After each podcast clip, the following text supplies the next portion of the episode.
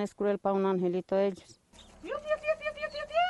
No importa si hace frío o calor, si es de madrugada o de noche, si el clima le ayudó o si la fuerza escasea, María escribe su historia de lucha en un campo que parece olvidado y en el que solo esperan una ayudita divina.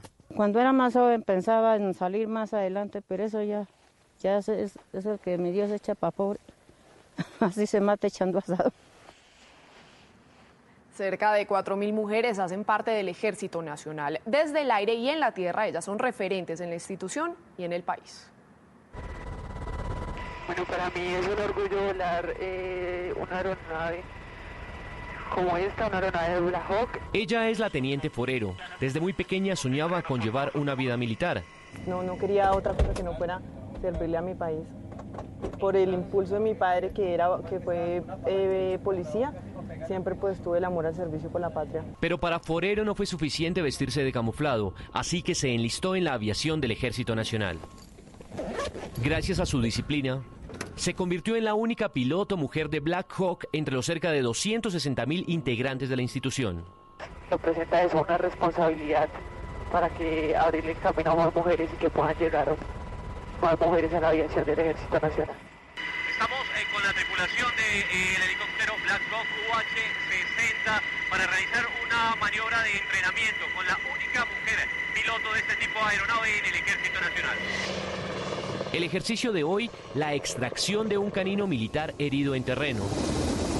El vuelo de traslado fue un éxito, al igual que las decenas de operaciones militares en las que la teniente de 26 años ha piloteado su aeronave. Ahora en tierra, el turno es para la teniente Carolina McKeown, veterinaria del Comando de Ingenieros Militares del Ejército. Mi función es velar por el bienestar y la salud de los ejemplares caninos que son héroes de cuatro patas y salvan vidas. Esta paisa que le ha salvado la vida a decenas de ejemplares caninos es una de las casi 5.000 mujeres militares en el Ejército Nacional. Siempre me gustó la fuerza pública, eh, la misión que tiene la fuerza y a la vez con mi carrera que también me encanta. Lo que ellos agradecen a su manera. Y los oficiales superiores también reconocen. Una mujer puede enfocar su capacidad en muchos campos. Ser madre, ser esposa, ser estudiante, ser profesional y aún así puede abarcar más, más campos. Mientras que los hombres tenemos una sola concepción, trabajar y enfocarnos en un solo objetivo. Dos historias de mujeres militares que con tenacidad y valentía aportan a la seguridad y defensa del territorio nacional. Ricarina, Ricarina, Ricarina, es harina que me fascina. Ricarina, Ricarina, Ricarina, es harina para todos De las mejores cosechas del más puro trigo importado, traemos a su mesa Ricarina, la harina fortificada con vitaminas B1, B2, hierro, niacina, ácido fólico y todos los nutrientes que hacen las delicias de sus platos preferidos. Trabajamos pensando en usted.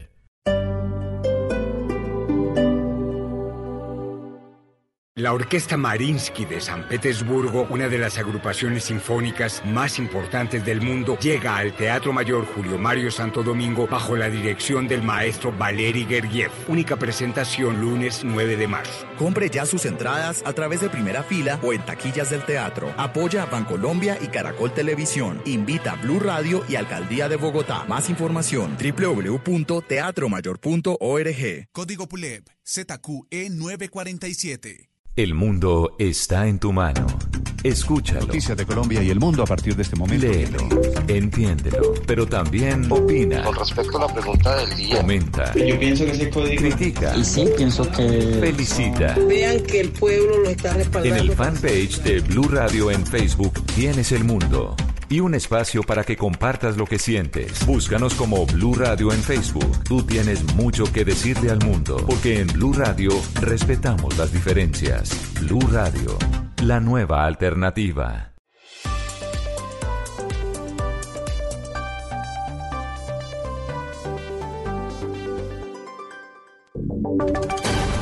Voces y sonidos de Colombia y el mundo en Blue Radio y bluradio.com, porque la verdad es de todos.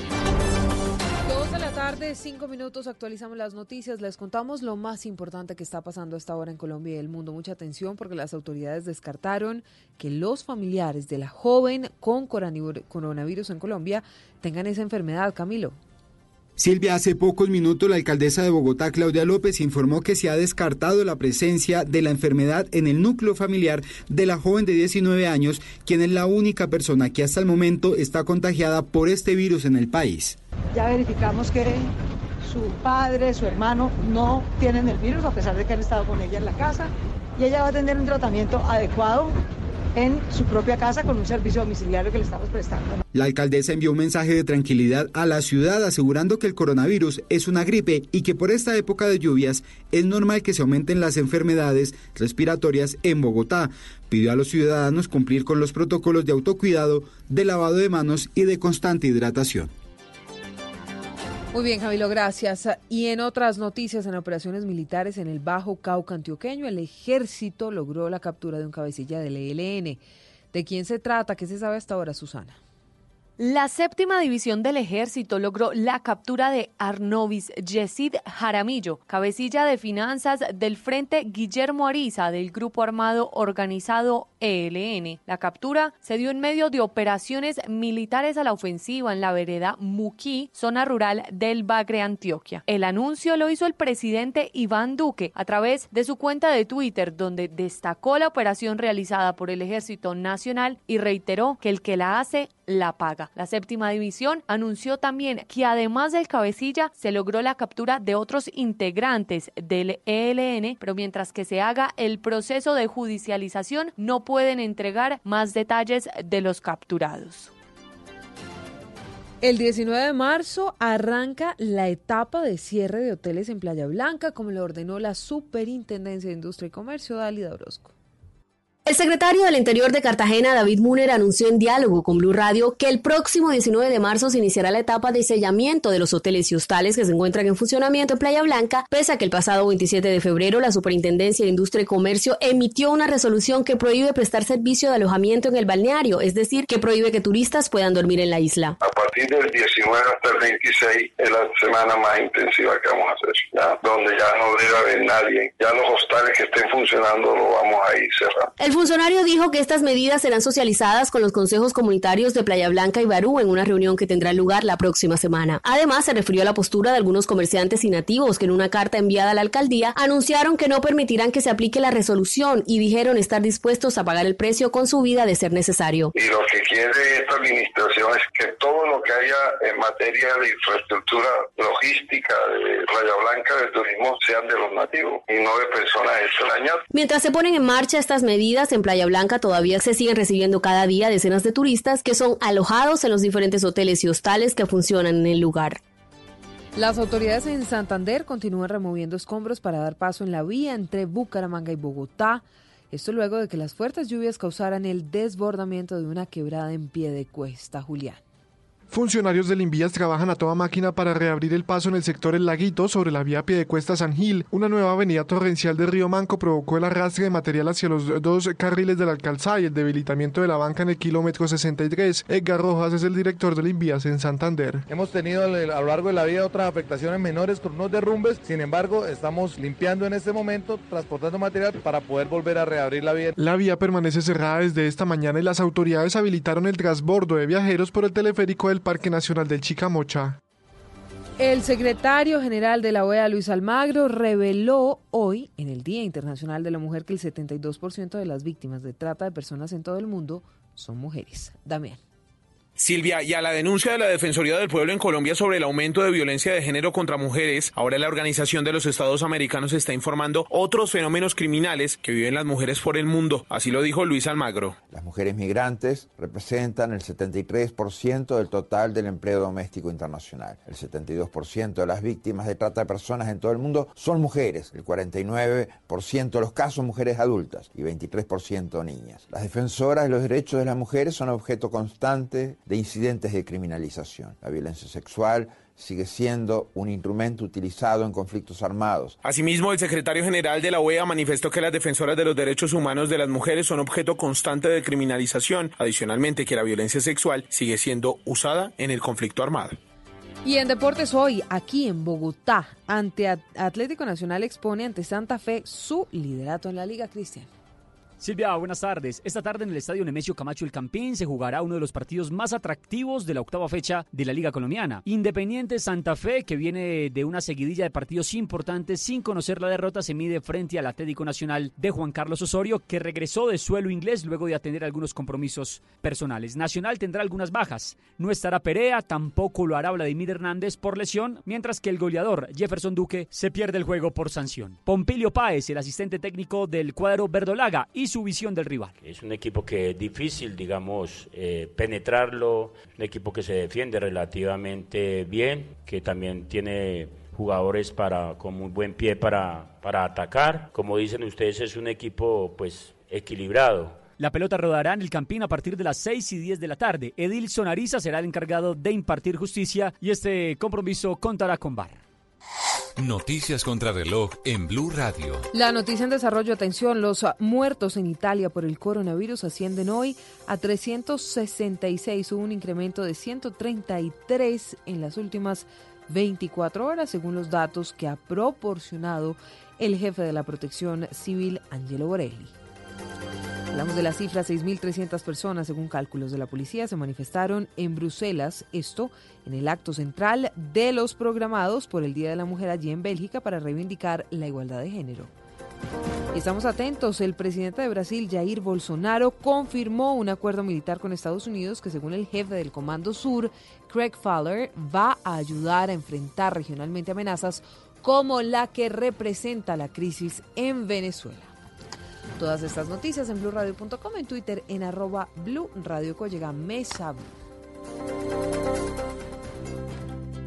¿Qué es ser mamá? Ser mamá es enseñar. Es ser el centro, el comienzo y el final de la familia. Es hacer cada momento especial. Es unir las generaciones y pasar el legado. Tal como hace mucho tiempo, ella te lo pasó a ti. Super Arepa la harina para hacer arepas de las supermamás. Trabajamos pensando en usted. Los personajes, las historias, las anécdotas, las confesiones, las noticias, todos los temas puestos sobre la mesa. Aquí comienza Mesa Blue. Presenta Vanessa de la Torre en Blue Radio y bluradio.com. La nueva alternativa. Pues se conoció la nueva ganadora del premio Mujer CAFAM 2020. La galardonada es una reconocida actriz que ahora se dedica a ayudar y animar a personas privadas de su libertad. En los 32 años de este premio, 5.000 mujeres que construyen tejido social han participado en estos premios. Bueno, debo confesar que lo mejor de este premio fue conocer a estas 30 mujeres que están acá. Así que quiero pedir un aplauso para todas. Bienvenidos a Mesa Blue. Nuestra invitada es la preciosa, talentosa, socialmente activa, cuando me refiero a socialmente activa no es porque salga en revistas sociales, sino porque tiene un componente social en su vida que es tremendo, una mujer que ha hecho un trabajo realmente que hay que aplaudir por los miles de presos que hay en Colombia y tiene una historia de vida maravillosa y me da mucho gusto tenerla en este programa. Joana Bamón, bienvenida. Muchas gracias, Vanessa. Usted viene de la cárcel, ¿no? sí. Casi no llego, perdón, perdón, bueno, entonces hablemos de lo que sabe, de la agencia interna. Joana tiene un proyecto que es resocializar, darle segundas oportunidades, como dice usted, a miles de personas que se encuentran presas en cárceles de Colombia, ¿verdad? ¿Qué es lo que ha hecho? Bueno, nosotros llevamos seis años trabajando en las cárceles de Colombia. Mm, empezamos yo fui actriz durante 15 años y por un personaje que estaba haciendo en ese momento en televisión me invitaron a la cárcel a ser jurado de un evento en la cárcel de mujeres de Bogotá. En el mes de octubre todas las cárceles celebran el Día de la Virgen de las Mercedes, que es la Virgen de los reclusos. En las cárceles de mujeres hacen reinados de belleza, en las cárceles de hombres hacen conciertos o cualquier otra actividad cultural. Ese día me invitaron a ser jurado de ese evento. Yo nunca había estado en una cárcel eh, era la primera vez que iba. Obviamente conocía la situación de las cárceles de nuestro país, pero una cosa es verlo, oírlo en los medios de comunicación y otra muy diferente es ya estar ahí realmente en la cárcel, realmente estar ahí, ver lo que pasa, ver lo que hacen, ver lo que quieren y sobre todo conocer estos seres humanos que están ahí adentro, eh, eso me, me, me, me hizo tener la necesidad y las ganas de estar ahí un tiempo y conocer un poco más a fondo qué era lo que pasaba en las cárceles. ¿El papel suyo era qué? Era una novela que se llamaba Tres Milagros, una serie, y era como los victorinos, pero en mujeres. Entonces son las tres mujeres, entonces la mía era la niña de estrato alto que cometía todos los delitos del mundo, pero solo por adrenalina, no por necesidad. Y, mm, y bueno, por alguna razón ese personaje les gustó y me invitaron. Y ese día mi vida cambió absolutamente. El primer día que estuve en la cárcel. Cuando uno va a una cárcel, uno sale y cierra esas puertas y lo último que quiere es volver a saber de una cárcel. Y a mí me pasó todo lo contrario y sentí la necesidad y las ganas y la emoción y la motivación de que quiero volver, quiero volver y quiero estar aquí todo el día, todos los días, quiero saber qué es lo que pasa acá. No sabía ni por qué, ni para qué, ni qué iba a hacer, pero sentí esa necesidad de querer volver y conocer un poco más esa realidad que acaba de conocer durante dos horas. Joana, ¿usted estuvo en esas dos horas haciendo qué? ¿Qué le ocurrió? ¿Con quién habló? ¿A quién vio? Digamos, ¿por qué este remesón en la vida? Estuve de jurado del evento. El evento poco lo vi, la verdad. Estaba como más interesada en hablar con, con las personas que estaban ahí privadas de la libertad y preguntarles por su vida y qué hacían. Y, y quería como saber qué pasaba. Y a la primera mujer que me encontré, le pregunté por qué estaba ahí y me respondió porque maté a mi hijo. Me pasaron mil cosas por la cabeza. ¿A mi hijo?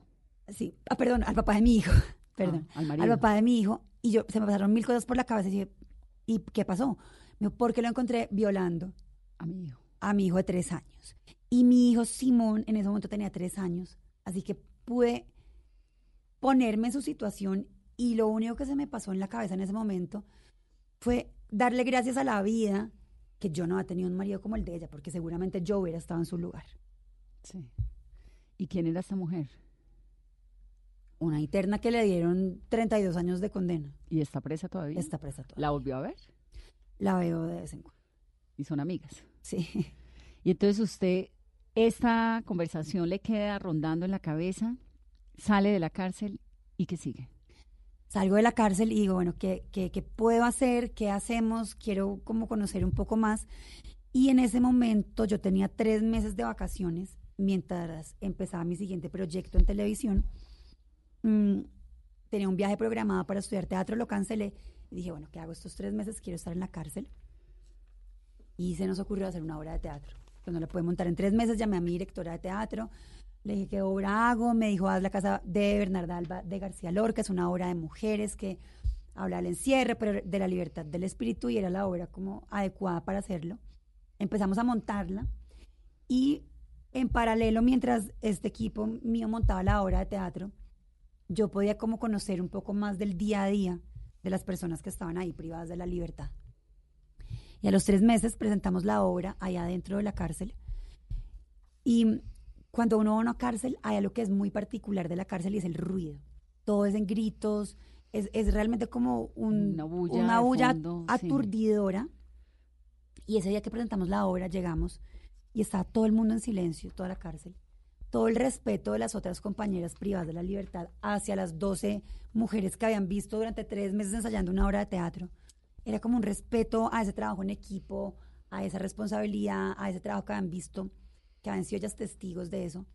Y ese día está la cárcel en silencio. Yo estaba en primera fila viendo la obra de teatro y me pude dar cuenta que estas 12 mujeres que estaban ahí eran 12 mujeres totalmente diferentes a las que yo había conocido tres meses atrás. ¿Cómo es el proceso de transformación de esas mujeres con las que ha trabajado? Porque son casos en los que está el drama, el dolor, el odio, el resentimiento. ¿Cómo hacer, cómo lograr ese cambio en ellas? Pues en ese momento lo que yo pude ver era simplemente como ser testigo de un cambio, de, un proceso de tres meses donde ellas habían estado haciendo teatro y eran mujeres que les brillaban los ojos, mujeres con esperanza, mujeres empoderadas, mujeres motivadas. Y en ese momento pensé, el teatro. El teatro es un ente de cambio, transformador, porque lo estoy viendo ya hoy, seis años después que llevo en las cárceles, después de trabajar en 31 cárceles de Colombia con más de 30 mil personas privadas de la libertad, me doy cuenta que lo que realmente generó este cambio y esta transformación no fue el teatro, sino simplemente una oportunidad. Una segunda oportunidad, como dice usted, ¿no? Exacto. Una segunda oportunidad, pero sobre todo para personas que en su mayoría, como es el 90% de la población carcelaria de nuestro país, no han tenido ni la primera oportunidad. Ese día que se presentan estas 12 mujeres, ¿cómo las escogieron? Digamos, ¿usted cómo organizó esa primera obra de teatro que, creo que es como un punto muy importante de lo que viene a continuación en su carrera? Em, lo único que pedimos fue que eh, pudieran haber personas de todos los patios, de mínima y de máxima. Para juzgar, para señalar, para discriminar, están otras personas. Nosotros pues no queríamos hacer eso, sino que estuvieran de todos los patios, simplemente la gente que quisiera estar con nosotros. Y hubo una audición. ¿Se presentaron cuántos en la audición? 200 personas. Claro. Y quedaron 12, porque pues la obra era solo de 12 personajes. Y les hicieron casting. Y les hicimos casting. Em, escogimos a varias, no solo por su talento, sino también con condenas muy altas, porque por, ellas por cada dos días que trabajen o estudien, se les reduce un día su condena. Entonces también queríamos como apoyar y fomentar este descuento de su condena. ¿Eran condenas de cuánto tiempo y por qué? Digamos, las primeras actrices que tuvo usted en esa obra, ¿quiénes eran? Todo, de todos los delitos. Porque así lo pedimos, que fueran de todos los patios, simplemente los que quisieran. Los que quisieran participar en algo nuevo, quisieran em, hacer teatro. ¿Y los permisos para hacerlo? Los permisos para hacerlo fueron fáciles, lo que no fue fácil fue ya después cuando quisimos que todo el mundo conociera esto y no solamente ser nosotros los que trabajamos con ellas, nuestro equipo de trabajo, como ser testigos de esta transformación y decidimos quererla sacar de la cárcel para que todo el mundo viera esto. Eso sí fue un permiso largo. Fueron casi ocho meses. Con el IMPEC. Con el IMPEC, con el Ministerio de Justicia. Em, y ahí lo montan en un teatro. Y ahí lo hicimos en un teatro. ¿En cuál? La primera vez que lo presentamos fue en el Teatro del IMPEC, de hecho, y en primera fila estaba el director del IMPEC, la ministra de Justicia de ese momento, eh, sus familiares, y ver cómo cuando terminaron su obra de teatro, ya por fuera de la cárcel, estas personas que estaban de público, que eran las que les habían condenado y juzgado, estaban de pie aplaudiéndolas, fue cuando pasó y como un espacio de reconciliación donde ya estaban, no estaban siendo señaladas ni juzgadas, sino aplaudidas. Y ahí se, se sintió como un, verdadero ambiente de reconciliación. Y por eso es que hoy en la Fundación solo trabajamos y tratamos de focalizarnos en generar espacios donde la población carcelaria tenga un encuentro con la población civil. Eso fue hace seis años, ¿no? Eso fue hace seis años. Bueno, me voy a adelantar para que sepan, después de los seis años hay restaurante interno en Cartagena, hay agencia de publicidad, hay barbería, sigue el teatro, digamos, hay toda una infraestructura de segundas oportunidades en torno al trabajo de Joana. Pero entonces se acaban esos tres meses, o sea, ha pedido licencia de tres meses, monta la obra de teatro, ¿y usted no tenía unos compromisos para seguir como actriz? Tenía unos compromisos que los cancelé y mm, Eso es que cancelando contratos. Cancelando contratos. Con cláusulas y, y, multas, supongo. Sí. Y dije, bueno, me voy a dedicar un año más a la cárcel. Y al año ya sí dije, no, no quiero un año más. O sea, ya quiero, esto es lo mío, quiero dedicarme a esto y hacerlo bien. Y entonces creamos la fundación y... Mm, la fundación es Teatro Interno, que es la Acción Interna. Acción Interna. Se llamaba Teatro Interno porque empezamos con, con teatro pero ahora se llama Fundación Acción Interna. Porque ampliaron el... Porque tenemos, pues el teatro es una de las 20 actividades que tenemos en la fundación y mm, tenemos una metodología de intervención que diseñamos, que realmente diseñaron los internos, que realmente la, construimos nosotros, pero con base a lo que ellos quieren, lo que les gustaría hacer en la cárcel, lo que quisieran. Eh, las necesidades que realmente tienen o los anhelos o las esperanzas o las motivaciones que tienen en la cárcel. A partir de eso, creamos nuestro modelo de intervención que tiene tres líneas de acción. La primera es crecimiento interno, que es toda la parte de crecimiento personal y espiritual de ellos, un apoyo a rehabilitación de adicciones y apoyo psicosocial. La segunda es arte interno, que es toda la resocialización por medio del arte y la cultura. Ahí está pues todo lo de teatro, ya llevamos Estamos preparando el cuarto Festival Nacional de Teatro Carcelario. Han participado 18 cárceles, todos en la misma modalidad de la primera, que es montando la obra dentro de la cárcel. Los sacamos afuera a que se presenten en su ciudad y el ganador se viene a Bogotá y se presenta en el Festival Iberoamericano. Ah, Por eso lo hacemos cada dos años. Claro. Y son cárceles de todo el país. Son cárceles de todo el país. ¿Cuántas cárceles hasta ahora? En el festival han participado 18 y ahorita empiezan 6 nuevas. Pero usted ha estado en cuántas? En Digamos, ha- 31. ha, trabajado con 31 cuántas, con cárceles. 30 ¿Cuántas cárceles hay en Colombia? 137. Bueno, no le faltan sino... No, pues. Me quedan bastantes años. ¿Y esto mal. es población de cuántas personas? Digamos, esas En 31 Colombia hay cárceles, 118 mil personas privadas de la libertad. ¿Y usted ha trabajado con cuántas? 30 mil. Wow, en seis años. Tremendo, Joana. Y en esos seis años, Joana, que usted ha estado recorriendo las 31 cárceles del país, hoy, ¿cuál es la necesidad más apremiante y ese desafío que tiene el gobierno? Usted que ha estado y sabe y conoce la problemática. Pues realmente es simplemente cumplir con la finalidad de la pena. La finalidad de la pena es la resocialización. Desde que eso se cumpla, pues las cárceles serían algo productivo. Desde que no se cumpla, las cárceles pues no sirven para mucho. Terminan Entonces, siendo una fábrica de delincuentes. ¿Y las condiciones hoy de las cárceles cuáles son? las condiciones no son las mejores, pero, pero se pueden hacer cosas igual ahí adentro. La tercera línea de acción nuestra, por ejemplo, que es la que me faltaba por contarles, que se llama trabajo interno, es toda la parte de productividad. Que las cárceles no sean solo centros de reclusión, sino centros productivos. Ahí está, por ejemplo, el restaurante o la agencia. Son programas donde ellos realmente puedan volverse útiles, primero, con ellos mismos, segundo, en su entorno de la cárcel, y por ende, una vez salgan con la sociedad y se puedan reincorporar de una forma digna, como se lo merecen una vez ya han cumplido su condena.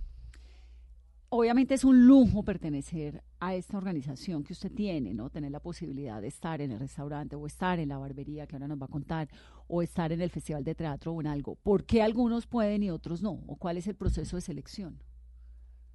Yo quisiera estar con los 120 mil, pero mm, lo que hacemos es grupos de 25 porque es un número que, que es como lo ideal para cualquier trabajo y cualquier actividad, taller o capacitación o programa que tengamos. Pero puede estar cualquier persona. Nosotros no, lo que les decía ahora, no estamos ahí para juzgar, sino para recibirlos, no señalarlos. Entonces, el que quiera estar realmente puede estar. ¿Alguna vez ha tenido un, un- un problema de seguridad, un inconveniente? No, Nada. no, nunca. ¿Y qué pasó? Me siento muy segura en las cárceles. ¿Y qué pasó en ese año en el que usted decide, bueno, me voy a dedicar a este trabajo? ¿Qué le pasó personalmente? ¿En qué estaba usted? ¿Ya tenía un hijo? ¿Ya se había separado? ¿Qué estaba? ¿Cómo era? ¿Qué le decían en la casa al marido? No Yo si de mi marido primer marido me separé El primero es que en Cabas. sí, pero me separé hace 10 años. Ya se había separado cuando Ya esto, me he claro. separado, ya me he separado. Mm, tenía mi segundo hijo Simón, que hoy tiene 10 años, em, y ya estaba con mi segundo esposo. Y mm, no, fue un cambio, es que fue algo como tan inesperado. De hecho, la primera sorprendida en todo esto fui yo. Nunca me imaginé que yo fuera a terminar trabajando en algo así. Nunca me imaginé que mi pasión hubiera sido esto. De hecho, descubrí un poco tarde mi pasión a los 30 años, pero pues a mí me encantaba la actuación y era feliz con mi trabajo y soy la más agradecida con todo lo que viví esos 15 años, pero cuando conocí esto realmente vi que pues esa no era mi real, pues lo que realmente me motivaba y me hacía como dar ganas de levantarme todos los días de la cama, eso, y en cambio sí me dan muchas ganas de irme para la cárcel, muchas. ¿Usted empezó a ser actriz a los cuántos años? A los 15. Muy peladita, ¿no? ¿Y en algún momento estudió algo que tenía que ver con teatro en Nueva York y reparación como Yo emocional? estudié teatro, pero paralelo a, a mi carrera. Yo estudié administración de empresas en el CESA y paralelo hacía talleres de actuación. Y paralelo estaba trabajando ya porque empecé muy chiquita. Pero, y me encantaba, de verdad lo disfrutaba, me gustaba mi vida, pero yo creo que en el momento en que esta oportunidad de ir a la cárcel llegó, yo tenía como lo que cualquier persona como hubiera soñado. O sea, estaba ya trabajando, estaba en un momento de mi carrera donde estaba protagonizando una serie que le estaba yendo muy bien. eh, mi vida personal estaba muy bien, tenía mi marido, mis hijos, todo estaba como funcionando perfecto. ¿Ya tenía el segundo hijo? No, no, solo a Simón. Pero sentía que, como que, ya, de verdad, como que esto es, no puede ser. Algo, algo me hacía falta. Y, y bueno, pues creo que ahora lo entiendo y yo creo que es que hay que tener un equilibrio siempre en la vida. Y por mi trabajo de estos 15 años como actriz, uno se llena mucho de la parte exterior, ¿no? Y se olvida un poco de la parte interior. Y creo que eso es lo que me pasaba en ese momento. Hubo como un desbalance, un desequilibrio entre mi parte exterior y mi parte interior que se empezó a desarrollar adentro de la cárcel. Entonces, hoy, por ejemplo, a mí la gente me dice y me felicita, qué bueno lo que hacen en la cárcel, tu fundación, tu equipo, pero realmente yo soy la más agradecida con todas las personas privadas de la libertad por haberme dado a mí esa oportunidad de trabajar con ellos y de poder también hacer algo por mí, porque realmente es un aprendizaje diario de ambos, tanto de los internos como mío, es un crecimiento personal, espiritual, eh, es valorar las cosas mucho más, es necesitar cada vez menos. Entonces realmente nuestro trabajo sé que es muy importante para, para esta población, pero también esta población es muy importante, por lo menos para mí, en mi vida personal. ¿Cuál es la historia del restaurante? El restaurante en Cartagena. ¿Cómo se le ocurre a usted montar un restaurante dentro de una cárcel? Para quienes no lo conocen, les cuento rápidamente. El, la cárcel de Cartagena queda en un sitio en el centro, ¿no? El centro histórico de Cartagena tiene una entrada al restaurante y tiene otra entrada que es la cárcel. Y Joana montó un restaurante, tal cual, donde sirven almuerzos y comidas. Desayunos también, no. Almuerzos y comidas. Solamente de noche. De noche, eh, comidas en un restaurante, adentro de una cárcel. ¿De dónde sale ese proyecto? Bueno, esta, este restaurante es una línea de la parte de productividad de la fundación y nace con la misma idea de lo de teatro, que es juntar a la población carcelaria con la población civil. Entonces, no hay ninguna cárcel de Colombia que esté mejor ubicada que la de Cartagena. Está al lado de los mejores restaurantes del mejor hotel. Y em, empezamos, dijimos, bueno, hagamos una, un restaurante que sea abierto al público, pero donde todas las internas participen. Es una cárcel pequeña, es una cárcel distrital, también eso obviamente facilita más las cosas. Y en ese momento habían 180 mujeres privadas de la libertad. Y teníamos, eso fue en octubre, cuando dijimos, hagámoslo en Cartagena, el restaurante. Y abramos en diciembre, la mejor época ya, de Cartagena. dos meses. Teníamos dos meses y empezamos con todo un equipo, el más trabajador, el más eficiente, a trabajar, a capacitar no solo a las niñas que iban a estar en servicio, a las meseras, sino también a las niñas de cocina y también a todas las de adentro. Queríamos que toda la cárcel se sintiera parte de este proyecto. Entonces, unas estuvieron capacitándose en creación de empresas, en huerta, en panadería, en costura, en educación financiera. Cada una participó en algo de este proyecto, así las que estuvieron en el restaurante eran solamente 20 mujeres al principio.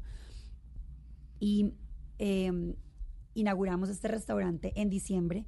Llevamos dos años con este restaurante. Todas las noches se abre al público. Han ido 9 mil personas a visitar el restaurante. El año pasado quedó seleccionado por la revista Time como uno de los mejores sitios para visitar del 2018. Eh, y realmente lo más gratificante de este trabajo ha sido cómo las mujeres que han salido en libertad, que han pasado por el restaurante, hoy están trabajando en los mejores restaurantes o tienen sus propios emprendimientos. Cuando salen ya y pagan su condena. Sí. Este modelo del restaurante dentro de una cárcel, ¿de dónde sale? Nosotros, yo iba una vez en el carro y oí en radio que estaban contando que había un restaurante en Italia, en Milán, en la cárcel de hombres, y que era como el sitio de moda. Y dije, esto no puede ser, está buenísimo. Me fui para allá, me conseguí todos los permisos, no solo para ir al restaurante de allá, sino para realmente conocer la cárcel y ver cómo era el funcionamiento. Y se llama Ingalera.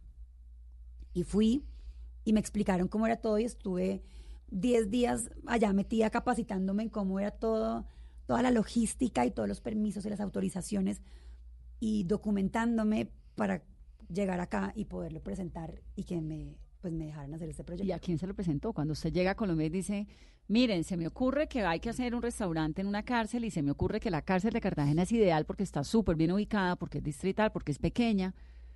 No le dijeron, está loca, Joana. Pues sí, pero eso mismo lo dijeron también al principio con teatro, eso mismo lo viven diciendo todo el tiempo con cualquier cosa que se nos ocurre, pero hemos tenido siempre dos grandes aliados en todo este proceso, que es el Ministerio de Justicia y el IMPEC, que sin ellos pues nada de estas ideas que se nos ocurren. En, gobiernos distintos. Exacto. No, nos han tocado cinco. Claro. No, y cinco, o sea, cinco, o sea, cinco, no solo gobiernos, dos gobiernos distintos, pero también cinco eh, ministros, cinco directores del IMPEC, cambian mucho. Entonces, nos ha tocado como todo esto volverlo a hacer, pero siempre el ministerio y el IMPEC han estado como aliados de la fundación y han permitido que lo que, lo, que pues nosotros propongamos, obviamente siempre y cuando esté bien justificado, pues nos lo permiten hacer y eso es, es un apoyo que sin eso pues no podríamos hacer nada. ¿Quién capacitó a las mujeres del restaurante? ¿Quiénes son los chefs que le hicieron la carta? Eh, las que le enseñaron a cocinar o los que le enseñaron a cocinar a las señoras, digamos, ¿cómo fue todo ese proceso rapidísimo además? En todo lo que hemos hecho en la fundación, estamos muy focalizados en hacerlo con los mejores, siempre. Siempre decimos que este trabajo no es un trabajo de caridad, para nada, es un trabajo de calidad. Ellos se merecen lo mejor como cualquier otra persona que esté afuera. Si van a trabajar, a mí desde el principio me ha gustado que estén con los mejores. Cuando empezaron con teatro, quise a la mejor directora, quise el mejor teatro, quise el mejor festival. Cuando empezaron con el restaurante, quise los mejores chefs. Estuvo Harry Sazón, Charlie Otero, los postres son de Mila, eh, Coldo Miranda, que es una estrella Michelin. Entonces, es como tratar de tener a los mejores apoyando esas iniciativas. ¿Y le donan ellos sus recetas y le dicen, venga, les voy, les voy a enseñar a cocinar el no sé, ellos van a la cárcel y las capacitaron y nos hicieron una carta espectacular que sigue siendo la misma, porque realmente nuestro, el 95% de, de nuestros clientes son turistas. Entonces, eh, es una experiencia, la gente va una vez. Entonces no hay necesidad como estar cambiando la carta constantemente. Y esta carta seguimos con la misma desde hace dos años. ¿Cuánto vale sentarse en el restaurante interno? ¿Y qué venden hoy? ¿Cuál es el plato favorito de, La este posta cartagenera es de locos. Son, ellas son increíbles como cocinan esa posta. Eh, bueno, ese es el que más me gusta a mí. Pero el pues, menú tiene carimañolas de posta con suero y menta, encocado de camarón con tubérculos de temporada, ceviche de pescado en leche de coco y plátano maduro, tiradito de salsa de tamarindo con mayonesa de rocoto, boronía de la región. Luego viene el sabor de la reconciliación, así se llama, la posta cartagenera con su ensalada y su arroz, pesca del día en salsa de coco quemado, berenjenas a la plancha, ensalada con vegetales, arroz caldoso y luego los dulces, jardín de cocadas, arroz con leche, helado de coya, eh, de refrescos hay piña con menta, corozo que no puede faltar y también hay vinito. Muy bien. ¿Vale cuánto? 90 mil. La sentada, con la comida y el vino aparte, obviamente. ¿Y quiénes atienden? Ellas mismas. Las mujeres privadas de la libertad durante el día están capacitándose y por la noche ya tienen tres horas donde abrimos el restaurante y, tienen este contacto todas las noches con la población eh, civil y es divino. Eh, entrar a ese restaurante, no sé si ustedes han ido, pero es ver las caras de felicidad de ellas, sus sonrisas.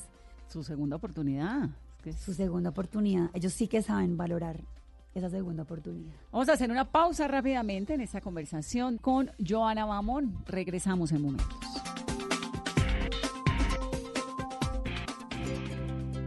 ¿Qué es ser mamá? Ser mamá es enseñar. Es ser el centro, el comienzo y el final de la familia. Es hacer cada momento especial. Es unir las generaciones y pasar el legado tal como hace mucho tiempo, ella te lo pasó a ti. Super Arepa, la harina para hacer arepas de las super mamás. Trabajamos pensando en usted. Respetar tus derechos. Respetar tu vida. Respetar tu voz. Respetar tu libertad. Respetar tus creencias. Respetar tus gustos. Respetar tus preferencias. Respetar tus decisiones. respetar tus ideas. Eso es celebrar tu día. Feliz Día Internacional de la Mujer, hoy y todos los días. Blue Radio, la nueva alternativa.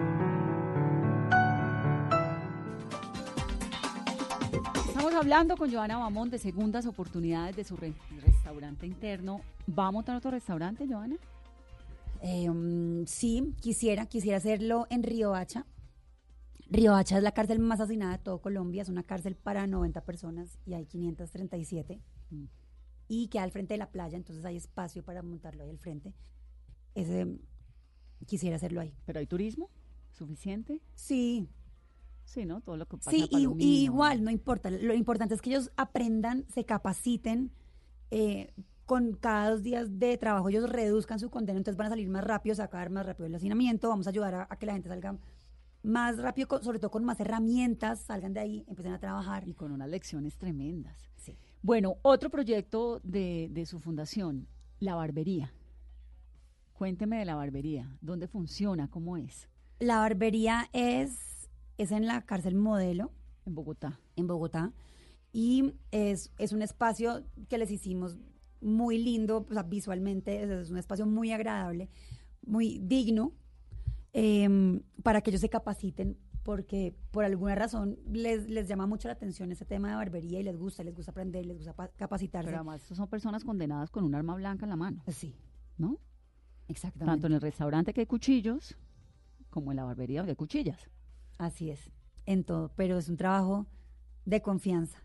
Nunca en seis años me ha pasado algún percance o algo que atente contra la seguridad de alguien, nunca, nunca. ¿Los clientes de la barbería son quiénes? No, la barbería solamente está dentro de la cárcel. Para ellos mismos. Es solo para ellos. Es realmente un centro de capacitación, donde se están formando y van a salir certificados, pero, pero solo para adentro. Y el otro proyecto que es la agencia de publicidad. ¿Ese cómo es? Ese es nuestro último proyecto. Y es, es un proyecto maravilloso, es un proyecto que duramos nueve meses eh, haciéndolo y mm, se capacitaron un grupo de 24 internos de la modelo también. O sea, lo suyo es la modelo. No, su consentida. Modelo, picota, buen pastor, no, todas distrital, no, todas, todas. Mm, estuvieron nueve meses capacitándose y como en todo lo anterior quisimos que estuvieran los mejores con ellos. Entonces contactamos a las mejores agencias de publicidad, a los mejores publicistas y ellos mismos fueron los que se encargaron de ir a la cárcel a capacitarlos y ya se graduaron hace dos semanas y creamos la primera agencia de publicidad del mundo adentro de una Adentro de cárcel. cárcel. ¿Y cuántos tiene? ¿Cuántos publicistas estudi- pues, están estudiando? Ahora supongo, tengo ¿no? 12. 12. 12. ¿Y quiénes son esos 12? De todo. Hay personas que les queda bastantes años, hay personas que ya van a salir en seis meses. ¿Todos son hombres o hay hombres y mujeres? La modelo es solamente es, Ah, es solo de, de hombres. solamente sí. hombres. Y la barbería también es solamente La hombres, barbería solamente hombres. ¿Cómo funciona la agencia? Digamos, por ahora es una escuela, ¿verdad? Sí, Más o es menos. un taller de formación. Un taller de formación. ¿Y qué van a hacer? ¿Van a trabajar de la mano de grandes agencias o van a o van a- a crear sus propios proyectos para la cárcel o cómo va a ser? Vamos, ¿cuál es la ambición ahí? Va a funcionar como una agencia de publicidad normal de la fundación, una agencia de la fundación. Y em, las agencias que nos apoyaron en esto, dependiendo del, del que esté capacitando en ese momento, cuando salga un proyecto, es la agencia que apadrina, por decirlo así, el proyecto.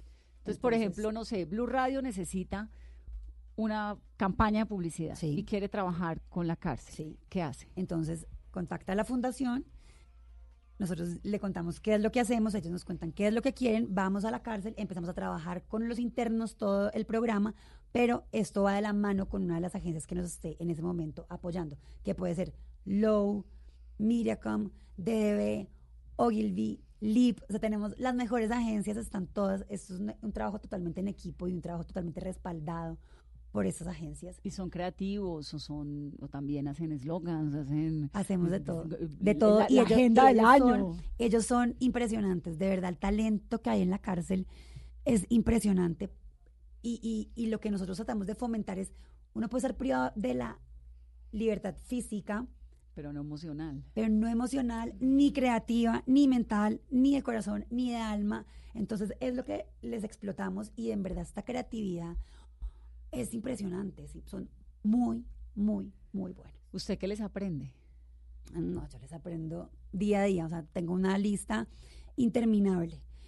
Lo que más aprendo de ellos y lo que más me, me ha eh, impactado en mi vida es cómo convertir errores en oportunidades. Cómo cuando uno comete un error sin victimizarse, eso es clave.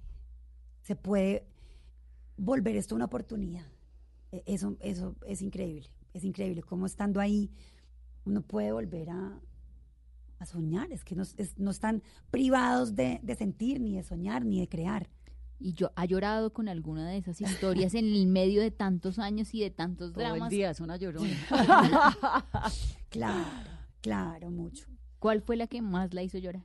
No, muchas, muchas me, me, me conmueven mucho, pero, pero no me quedo en eso. O sea, no, no, ni para qué lloro, simplemente ya, solucionemos, qué hacemos, qué hay que hacer, qué nos inventamos, qué nuevo proyecto, cómo podemos ayudar en esto. Solucionar, punto. Es como, vamos a solucionar, porque pues si nos quedamos solo, sí, pues sí, qué Si horror. nos quedamos No, en el drama, no, hacemos nada. De acuerdo. Exacto. Joana, usted habla todo el tiempo de segundas oportunidades. ¿Cuál fue la segunda oportunidad en su vida? ¿Que necesitó y tuvo o que no tuvo? No sé. Eh, mm, pues yo siempre he tenido segundas oportunidades desde que soy chiquita. En el colegio, por ejemplo, yo fui súper desjuiciada, indisciplinada. Estoy en un colegio solo de mujeres. Indisciplinada, no Muy. puede ser.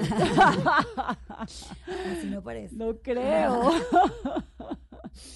me echaron de mi colegio, me volvieron a recibir, o sea, ahí tuve mi segunda oportunidad. En la universidad fue igual. Me echaron, me volvieron a recibir. El amor también me dio una segunda oportunidad con mi segundo esposo.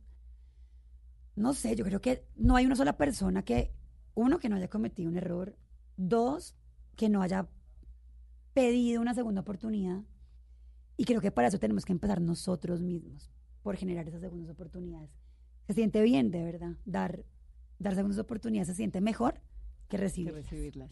Y su papá y su mamá son caleños, ¿no? ¿Su mamá es caleña?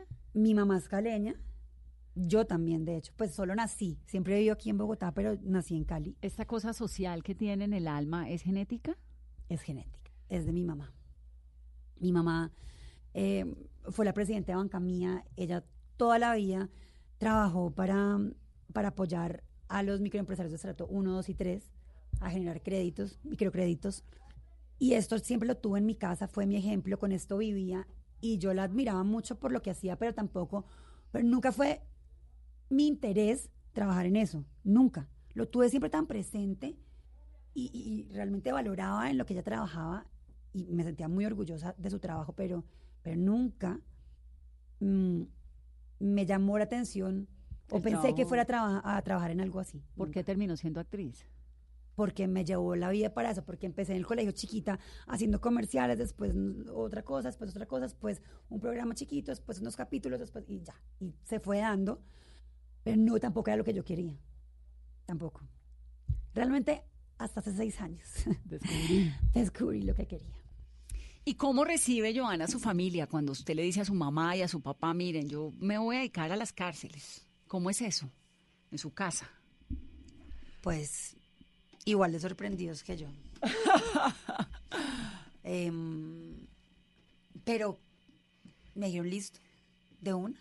Hágale. Dale, como siempre. Realmente ellos, todo lo que les he dicho, ok, dale, dale. ¿Y dale, su hijo? Ahí estamos. Mi mamá, ¿qué hace?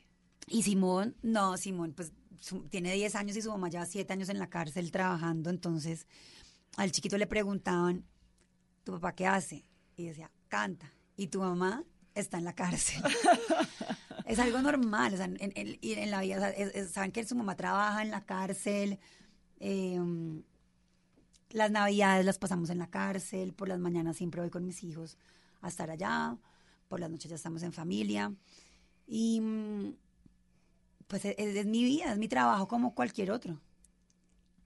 Increíble cómo una persona le cambia la vida, ¿no? ¿No le llama un poco eso la atención cuando hace un- una reflexión y dice, bueno, pues obviamente entiendo lo de la mamá siempre con esto de la banca mía, la niña chiquita que es actriz y de pronto un día, ¡pum!, le cambia la vida. Ahora ya que, digamos, ha pasado un poco como el, que usted ya lo entiende y lo comprende y se para y dice, es que, es que esto es lo que soy, realmente esto es lo que me interesa. ¿Cómo entiende ese cambio? Eso que le ocurrió, esa, esa segunda oportunidad, si quiere llamarlo así. Yo creo que a todo el mundo le llega este momento en la vida. A unos más jóvenes, otros más adultos, pero yo sí creo que a todo el mundo en algún momento de su vida le llega un momento en el que quiere devolverle a la vida lo generosa que ha sido con uno. No creo que es como algo que me pasó a mí ya, creo que a todos, a todos en algún momento nos tiene que pasar. Bueno, hay unos que se dan cuenta y otros no. Porque Pues veo sí, un montón de gente súper frustrada a los 50, 60, 70 que nunca hicieron lo que quisieron, ¿no? O no tuvieron el coraje también para... Ahora que me decía, no, es que eh, yo tenía contratos, tuve que reversar, ¿no? Y en una industria como la del entretenimiento y las novelas y todo esto, tuvo que haber sido un poco chocante. Sí, ojalá a todos, si tuviéramos como la valentía o el coraje, porque sí da miedo, obviamente. Sí, no, o sea, no es fácil. Decir, no, listo, dejo todo esto y me voy hacer esto y esa incertidumbre que voy a hacer, qué va a pasar, estoy dejando como toda mi, Mi comodidad. comodidad para algo que no tengo ni idea qué voy a hacer. Sí, obviamente da miedo, pero eso es otra de las cosas que he aprendido en ese trabajo. Y es a no actuar por miedo. Estamos muy acostumbrados, sin ser conscientes además, de actuar bajo el miedo. Por ejemplo, no sé, tengo 30 años, no me he casado, no, qué miedo, me voy a quedar solterona, quiero ya casarme, quiero tener hijos, quiero ya tener, o mm, quiero tener plata porque qué miedo ser pobre, quiero tener no, no sé qué, porque qué miedo. Entonces, como qué miedo, qué miedo. Cuando uno ya como que empieza, se olvida del miedo, dice, quiero hacer esto porque quiero, punto. Porque lo quiero hacer. Entonces, es como empezar a actuar más desde, desde el amor, desde la convicción y olvidarse del miedo. Sé que no es fácil, es fácil decirlo, obviamente. No, es sobre fácil todo decirlo. cuando ya se ha logrado. Pero es eso, es obviamente queda miedo, obviamente queda. El cambio da miedo. ¿Quién la acompañó en ese proceso? ¿Quién le dijo, hágale? ¿Y quién le dijo, "Mm, no sé? Eh, mis papás me dijeron, hágale. Mi esposo me dijo, hágale. No, mi, mi, mi, mi gente cercana me dijo de una. de una. Adelante. De todos estos, eh, de estas personas detenidas que ha conocido, cuando ya salen de su prisión, cuando ya pagan sus condenas, etcétera, ¿se relaciona con ellos? ¿Mantiene algún tipo de amistad o de recuerdo o de algún vínculo? Sí, de hecho, reinauguramos la Casa Libertad. ¿Qué es qué? Casa Libertad es un espacio de segundas oportunidades, donde la gente que sale de la cárcel puede llegar allá y tiene una ruta de atención. Ah, Eso lo tenemos por ahora solo en Bogotá, lo tenemos hace cuatro años. Estamos ahí cuatro entidades. Durante estos cuatro años estuvimos Ministerio de Justicia, IMPEC, con subsidio y la Fundación Acción Interna. Y ayer hicimos la reinauguración cuatro años después porque eh, la alcaldía también está ahí. Entonces somos cinco entidades generando segundas oportunidades para esta gente cuando sale, porque hay que cerrar ese ciclo. Podemos trabajar en la resocialización adentro de la cárcel y todo, pero cuando salen, ¿qué? Claro. Cuando alguien sale de la cárcel, lo primero que le piden es un pasado judicial. Entonces calculen lo difícil que es para esta persona conseguir un trabajo, la estigmatización, bueno, todo lo que pasa con ellos. Entonces, este espacio de Casa Libertad es realmente importante, pero importantísimo. ¿qué hacen allí? Para recibirlos, los recibimos y hay una ruta de atención, hay un apoyo psicosocial, los ayudamos a ubicarse laboralmente. ¿Quién los contrata? ¿Quién Tenemos contrata a un muchas empresas, eso es parte de nuestro trabajo, tenemos que hablar con empresas, sensibilizarlos y muchas empresas realmente apoyan esto. Una, por decir una cualquiera, Tostado. Tostado ha sido nuestro gran aliado en esto. Maravilloso, el de los cafés. El de los cafés nos ha contratado más de 80 personas que ya han recuperado su libertad. Y así como Tostado hay muchas más empresas que Y nos les han enseñan, obviamente, los capacitan. Sí. Los capacitan o igual, es que ya la gente que está en la cárcel también... Algunos saben. Claro, claro que sí. Entonces los capacitamos o ya están listos para trabajar. Y eso es un espacio muy importante, que con este nuevo Ministerio de Justicia, por ejemplo, lo quieren replicar en cinco ciudades, que sería lo mejor que podría pasar. La ministra Gloria María. La ministra Gloria, que es un súper aliado, la quiero mucho. Ha sido un ángel de la... Sí, la quiero mucho. De la suerte para usted, la ha ayudado, la ha mucho, acompañado. Mucho, y tiene, tiene ese sentido de, de la humanización de la cárcel real, y ella va a las cárceles todo el tiempo. O sea, se nota que de verdad le importa la cárcel, realmente le importa. Bueno, es una señora que viene de la rama judicial Mm. de la Corporación Sí. de Excelencia de la Justicia, ¿no? Que conoce profundamente este proceso. Entonces, ¿van a Casa Libertad, se llama? Casa Libertad. Casa Libertad, y ahí les ayudan a organizarse. Si yo soy un empresario y la estoy oyendo y digo, bueno, yo tengo también cómo ayudar, puedo contratar a tres personas o a 300, ¿qué hago? Pues bienvenidos. Me pueden escribir a mí, a la fundación, que el correo es fundación arroba accioninterna.com y, están todos bienvenidos a Casa Libertad para que vayan y conozcan eh, todas las entidades que estamos ahí adentro apoyando esto, para que vean la ruta de atención, para que conozcan realmente cómo es el programa y ahí están bienvenidos no solo los empresarios, sino también todas las personas que ya han recuperado su libertad, que nos estén oyendo. Ahí los esperamos. Joana, ¿y qué otros proyectos vienen, así como la agencia, como el restaurante? ¿Qué otras ideas tiene en mente? Ahora empiezo el cuarto Festival Nacional de Teatro Carcelario, que se presenta en un año. En el Iberoamericano del en año el entrante. Iberoamericano. Entonces, en este momento ya me toca empezar a escoger las seis cárceles que van a participar. Y eso es un, un proceso y una logística compleja. Eso yo creo que se ocupa ya todo el tiempo de este año que queda con el festival, pero igual seguimos con todos nuestros otros programas eh, de productividad, que es como lo que más, la- más le apostamos, porque es realmente lo que ellos más necesitan, sobre todo una vez salgan. ¿Cómo se financia todo esto? por cada proyecto, dependiendo de cada proyecto, tratamos de conseguir un sponsor. Hay cooperación internacional, privada, pública no. Y afuera la aplauden y la reconocen un montón. Ha estado en conversaciones de TED, ha estado en el Foro de las Mujeres para la Sociedad de la Economía en Francia, en Sao Paulo, en Brasil, en el Demand Solutions de Miami. Sí, por fuera también nos ha ido muy bien y, y yo creo que eso también estamos apostando en la fundación, crear, y lo estamos haciendo en este momento, un modelo de intervención sólido con resultados, como demostremos cómo con nuestros programas se reduce la reincidencia, cómo esta gente no tiene que volver a delinquir, cómo realmente esto sí ayuda en la resocialización y que se pueda aplicar en la mayor cantidad de cárceles posibles. Eso Usted- es lo que yo sueño. ¿Usted ha revisado eh, algún tipo de, digamos, han hecho un estudio sobre comportamientos, sobre la importancia que tiene el teatro, la barbería, no sé, como todo esto que, que tiene eh, su proyecto? lo hemos hecho y en este momento ya lo estamos todo recopilando para poderlo hacer ya bien estructurado y que en cualquier cárcel de cualquier sitio lo puedan replicar. Eso es lo más importante. Como una franquicia. Sí, lo pueden replicar donde quieran. Nosotros simplemente contar nuestra experiencia, cómo lo hicimos, qué procesos hicimos, qué autorizaciones, eh, qué normas y que donde alguien, donde está la voluntad, mejor dicho, de querer hacer un restaurante en una cárcel, una agencia, en cualquier lado lo pueden hacer. Es ¿Hay alguna tener otra la cárcel voluntad. donde se haga teatro?